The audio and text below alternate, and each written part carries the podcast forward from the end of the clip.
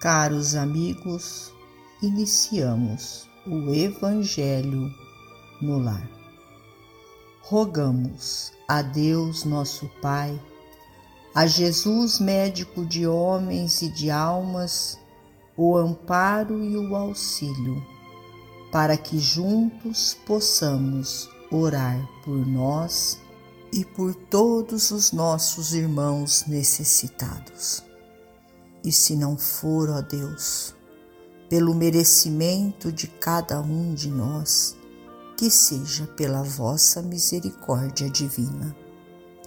E unidos nesta corrente fraterna, permitamos que os nossos amigos espirituais, trabalhadores da vitória do bem, adentrem os nossos lares, trazendo a cada um de nós a ação medicamentosa para o nosso corpo e para a nossa alma. Do livro Linha 200 Serve e caminha.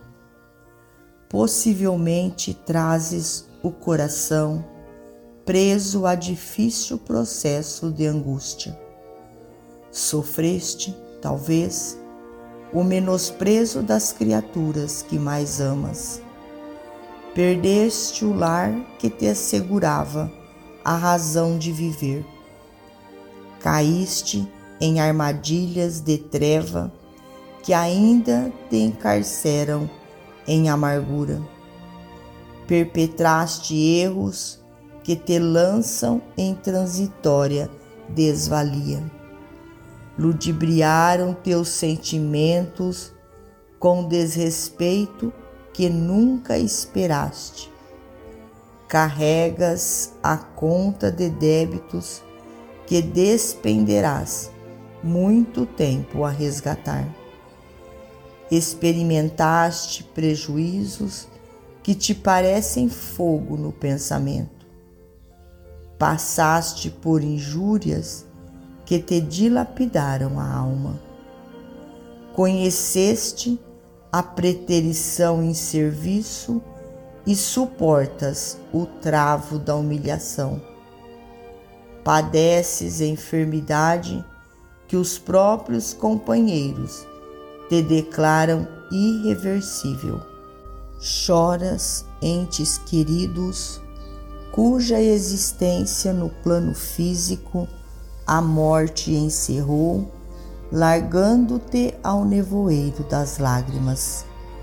Seja qual for a tribulação que te flagela o campo mental, ergue-te em espírito, confia na divina providência, serve e caminha.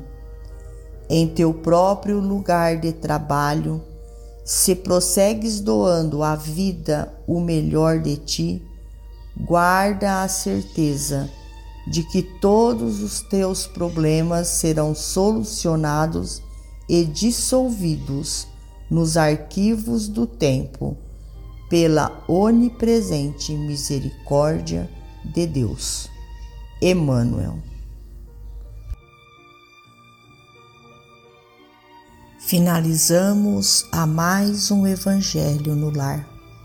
Agradecidos a Deus, nosso Pai, a Jesus, médico de homens e de almas, a Maria de Nazaré, nossa mãe amorada, e aos nossos amigos trabalhadores da vitória do bem, pelo amparo e pelo auxílio. Fiquem todos com Jesus e até amanhã se Deus assim o permitir.